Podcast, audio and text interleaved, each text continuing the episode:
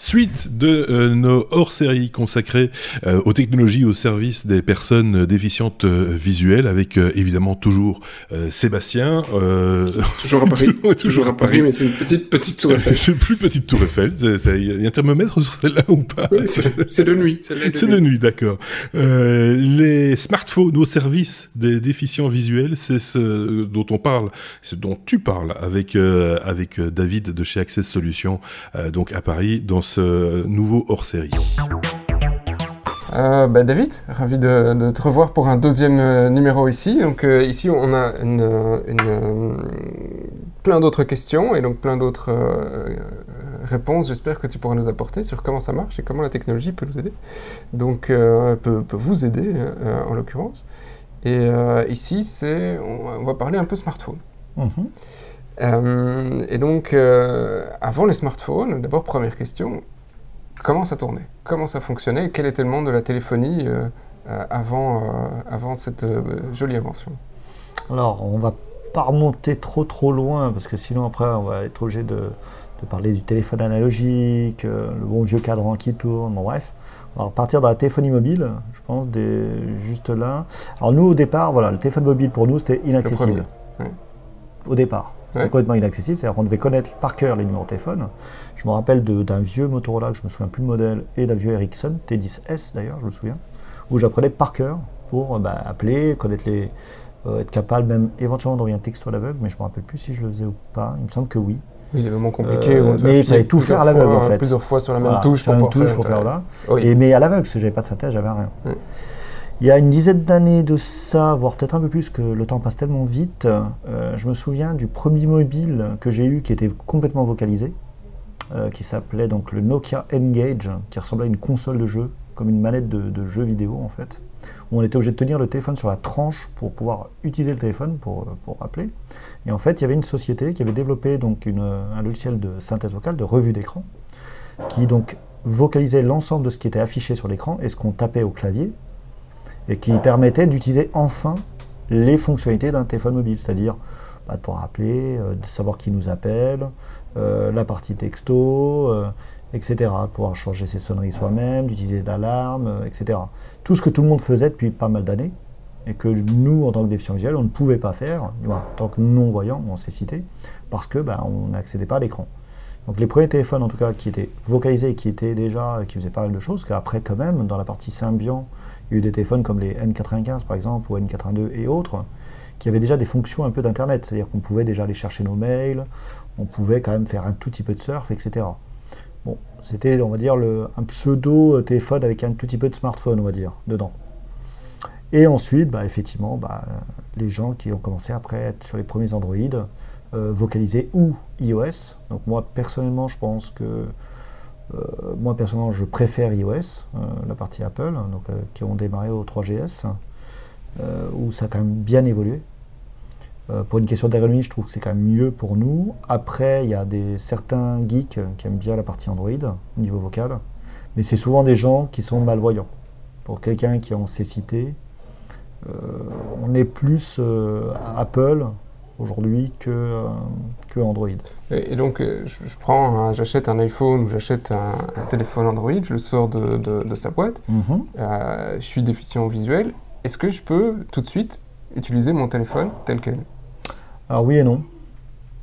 Oui, alors il y en a un oui, l'autre non. Non, c'est oui et non. non, les deux, les deux c'est oui et non. oui et non, pourquoi?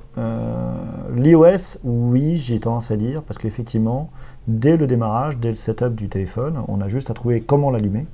Et une fois qu'on a réussi à l'allumer, effectivement, euh, le fait de faire trois appuis euh, sur le bouton euh, Power ou sur le bouton rond sur les anciens iPhones permet de lancer la revue d'écran, même pour les étapes de configuration. Donc c'est oui, je dirais que oui. L'iPhone, sous réserve après on connaisse un minimum la gestuelle, parce que la gestuelle d'un valide, d'une personne qui utilise sans revue d'écran, donc sans VoiceOver, et l'utilisation avec VoiceOver, ça transforme la façon d'utiliser et les gestes qu'on utilise sur l'écran. Donc si l'usager ne connaît pas un minimum la gestuelle de base avec la modification pour la revue d'écran, effectivement, il ne pourra pas l'utiliser. Mais dans le principe, s'il connaît les gestes pour l'utiliser, il devrait pouvoir y arriver. Sur Android, c'est un autre problème. Sur Android, effectivement, on est censé avoir un raccourci, j'ai bien censé, avec volume plus, volume moins, où on est censé pouvoir lancer le screen reader. Sauf qu'en réalité, d'une marque à l'autre dans le téléphone Android, c'est pas toujours pareil. Et en règle générale, le problème qu'on a, bah, c'est que le téléphone en lui-même, euh, bah, en fait, il affiche un écran avant de lancer la revue d'écran qui dit qu'est-ce qu'on veut lancer comme accessibilité. Donc quelqu'un qui est non-voyant, bah, en fait, cet écran, il ne le voit pas. Donc pour certaines personnes qui se débrouillent un peu en tapotant un peu partout sur la vitre, on finit par lancer ce qu'on veut, sous réserve qu'on y arrive. Et donc, euh, des fois, on n'y arrive pas. Donc il te demande sur l'écran de confirmer. Confirmer qu'on veut tollback. Sauf que quand on quand on voit pas, bah, confirmer qu'on veut tollback, c'est compliqué. C'est gênant. Et ce que je ne euh, comprends pas quand même, c'est qu'Android aujourd'hui équipe quand même une grosse partie. Je pense que c'est le deuxième gros concurrent de, de, Apple. Je ne comprends pas qu'il n'y ait pas eu dans la communauté des gens qui se dit mais attends, qu'est-ce que ça coûte de lancer tollback directement en fait? Parce que le pire c'est qu'une fois qu'on a cliqué qu'il y a tollback, après il le garde en mémoire. Après il ne le redemande pas à chaque fois. Mais au premier lancement, en fait, on est infoutu de cliquer sur Tobac. Mais tu, tu, tu, dans la discussion de préparation, tu disais qu'il n'y a pas tellement de développeurs, de, chez Google en tout cas, qui travaillent euh, ah, sur l'accessibilité. Alors, développeurs, non. Ils ont deux personnes déficientes visuelles qui font de la sensibilisation, qui bossent chez, chez Google et qui doivent justement euh, inculquer aux développeurs les bonnes pratiques. Mais ce ne sont pas des développeurs, hein. c'est juste des gens qui, qui, surveillent un peu les applis, qui essayent de donner des, des conseils. Effectivement, c'est dommage que chez Google, il n'y ait pas quelqu'un qui soit un peu plus impliqué euh, à ce niveau-là et de vraiment de, forcer que, je sais pas, on est quand même à Android 9, je crois, là actuellement. Je suis désolé, euh, Android, ça existe quand même depuis des années, qui n'y ait pas possibilité pour un aveugle de lancer le téléphone tout seul, bah, c'est quand même aberrant. Est-ce que c'est compliqué, euh, de ton point de vue, pour un développeur, de créer une application qui est accessible aux malvoyants ou aux aveugles sur, je pense pas. Android ou iPhone Alors, à mon sens, je ne pense pas. Je pense que le, problème des développeurs, c'est qu'ils ne savent pas qu'une personne aveugle utilise l'application. C'est que c'est pas qu'ils ne veulent pas euh, faire, c'est que utiliser des composants accessibles, c'est faisable. Mais encore faut-il que les gens soient au courant de la finalité, en fait, du développement. S'ils se rendent compte que derrière leur application est utilisée par une personne qui est aveugle, ce qui est le cas, hein, il y a quelques applications populaires en France, ou même euh, sur des applis internationales d'ailleurs, où les développeurs savent qu'il y a des usagers non-voyants qui utilisent et qui prennent en compte cette accessibilité en natif. Mais non, dans le principe, euh, c'est souvent une méconnaissance de l'accessibilité qui fait qu'on a des applications qui parfois ne sont pas accessibles. Et, parfois des applications euh, grand public, euh, pas juste euh, une application de, jeu, c'est... Non, même toutes, même des, trucs comme la SNCF ou même des très grosses applications, des fois elles ne sont pas accessibles. Hein. Mais parce que bah, des fois ils ne le savent pas. Mais même des applications comme Uber, il y a eu des périodes où Uber ils avaient fait des mises à jour, pourtant c'est une grosse application, et ça ne marchait plus pour nous. Parce qu'ils avaient, ils ont, ils, ont, fait un raté dans leur développement. Et, quand ça ne marche plus pour vous, quels bah, sont vos recours? bah, Pas grand-chose. C'est-à-dire que si on a eu le malheur d'installer la nouvelle version de l'appli, de, donc quand on, est sur Android, ça va encore. Parce que sur Android, on prend l'APK, paf, on vire, on met l'autre d'avant. il suffit de le télécharger, quoi. Il y, a toujours moyen de le mhm. récupérer. Sur iOS, euh, à part si on a fait une sauvegarde de son iPhone sur son ordi, et qu'après on récupère la sauvegarde et qu'on réinstalle, mais bon, il faut passer par, il faut y passer combien de temps? C'est pas évident, on va dire, dans les deux cas. Donc là, généralement, ben, on croise les doigts pour que la version d'après soit accessible. Vous croisez les doigts ou euh, pour, euh, d'autres euh, applications, vous faites un peu de lobbying pour prévenir on fait, voilà, voilà, on fait des fois aussi, via des podcasts connus en France, on essaye d'alerter et d'encourager une communauté d'usagers déficients visuels à aller noter des applications et, par exemple pour les applications inaccessibles, de, de faire beaucoup de com autour et dire aux gens, bah, tiens, voilà, telle appli ne marche pas, voilà, pendant 15 euh, jours, 3 semaines, allez-y tous voter et mettez euh, une étoile ou zéro étoile. Bon là, sous iOS, on ne peut pas, c'est une étoile. Et de dire que l'application n'est pas accessible. Comme ça, ça descend globalement la note de l'application vis-à-vis du développeur. Et une application euh, qui est populaire et qui bizarrement a une note qui est très très basse, bah, généralement, ce n'est pas une bonne pub pour l'appli. Donc c'est une des solutions qu'on a trouvées pour que le développeur prenne un peu plus en compte les, les besoins d'accessibilité au niveau des applications. donc là, c'est la communauté qui parle et qui essaye de, se faire entendre. C'est ça. Euh, c'est un peu, c'est, un peu des OPA sur, sur, une application, quoi, en fait. oui, c'est ça. Donc vous voulez utiliser Uber, si Uber ne marche pas, allons tous voter pour. pour dire que c'est, nul et que ça ne marche pas, et jusqu'à ce qu'ils comprennent que. Euh, Au final, c'est assez simple hein, de, pouvoir le faire entendre si ça marche, si les développeurs écoutent dans ce sens-là. Ça prend plus ou moins de temps, on va dire. On va dire que dans des grosses sociétés euh, privées, souvent, ça va plus vite. C'est un impact financier, d'image qu'ils ne veulent pas avoir. Euh, sur des, sociétés plus petites ou des fois sur des, trucs un peu de l'État, on va dire que c'est tellement des grosses structures euh, qui doivent passer par des milliards de process que des fois il faut un petit bout de temps avant qu'ils fassent quelque chose. Mais bon, ça dépend du, type de structure, je pense. Et donc euh, aujourd'hui tu as, tu as, un smartphone, hein, tu as un, iPhone pour ne pas le du nommer. Hein, du, coup, oui.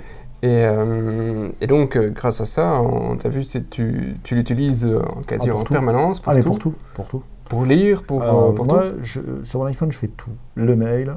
Tu vois, déjà, comme je dis aux gens, je dis voilà, l'iPhone, ce n'est pas un téléphone. L'iPhone, c'est un smartphone, c'est un ordinateur qui a, bizarrement, pour les gens qui utilisent encore cette fonction, qui a la fonction téléphone, qui a des textos, c'est pas mal aussi. Mais dessus, il y a les emails, il y a tout ce qui est réseau, donc les, Facebook, les machins, les YouTube et compagnie, tout ce qui est réseaux sociaux, euh, euh, télé vidéo, etc., euh, Prime Vidéo, Netflix. tu utilises tout ça euh, Tout ça, VoiceDream pour les livres, les logiciels de scanner, genre SingAI, VoiceDream Scanner, etc. Les logiciels de banque aussi. Pourquoi on n'aurait pas le droit, comme les valides, d'aller voir sa banque, je sais pas, moi, la banque postale ou ou autre hein, d'ailleurs. ça, Linkso, par exemple, Linkso, typiquement, c'est une application où le développeur vraiment euh, pris en compte les besoins des déficients visuels. Alors, Linkso, je ne suis pas sûr que. Euh, c'est une application bancaire en fait qui regroupe en fait euh, à une époque où les applications de banque en France qui n'étaient pas accessibles pour certaines d'entre elles. En fait, Linkso c'est une plateforme multi-protocole sécurisée qui permet d'accéder à la visualisation de tous ces comptes dans n'importe quelle autre banque en fait. Donc c'est des liens en fait pour pouvoir consulter tel ou tel compte de telle ou telle banque. Et, un peu dépourvu, mais tes, trois applications les plus essentielles, par exemple, sur, euh, sur ton iPhone aujourd'hui euh, C'est assez bizarre. Je dirais que moi, j'utilise beaucoup les mails. Euh, puis après, c'est par période. En ce moment, les livres, j'ai un peu lâché.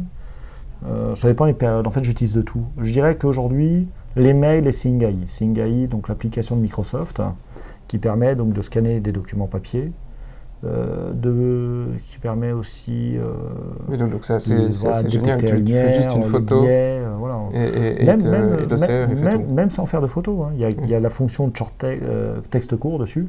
Bon, l'application a été francisée, mais j'ai un petit peu du mal avec la version française, donc j'ai laissé en anglais du coup. Et le short text, par exemple, hop, en temps réel, dès qu'il voit du texte devant la caméra, hop, ça, lit le texte. L'avantage, c'est que c'est vraiment fait pour du texte court. C'est-à-dire, par exemple, j'ai un papier devant moi, je ne sais pas ce que c'est, je pointe le tac, ça me dit ce que c'est. Après, ce n'est pas précis au point de me lire le document d'un coup, parce que ce n'est pas la fonction qui est prévue. Ce n'est pas fait pour ça base, cette, cette option du menu.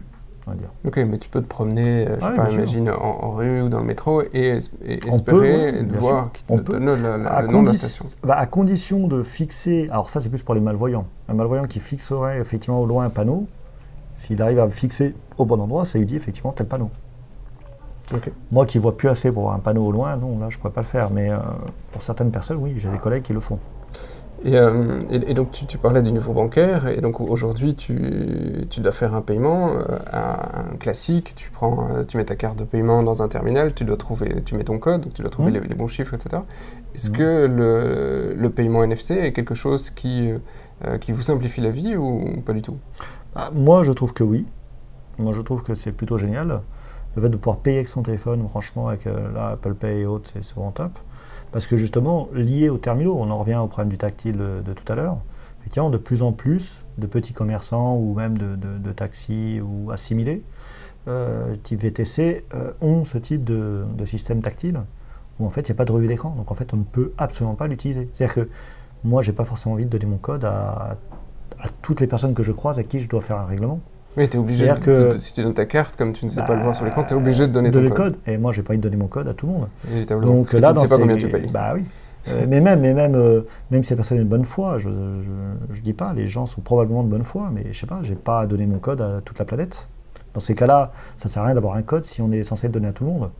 Euh, donc l'idée, effectivement, le smartphone dans ce cas-là était très très bonne alternative.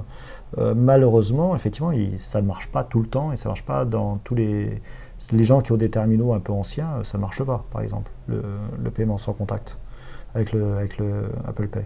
Je sais pas, en tout cas, moi, il y a des fois où ça ne marche pas. Donc, mais en tout cas, c'est une très très bonne solution. Ok, donc pour toi, quand même, d'une certaine manière, l'arrivée du smartphone, ça a ah, changé ah, ça a été, ah bah oui, pour nous, ça a été vraiment. Euh, mais même, même, même pour la navigation, là, on a parlé euh, la, dernière fois euh, là, de la partie au niveau du déplacement en rue, etc.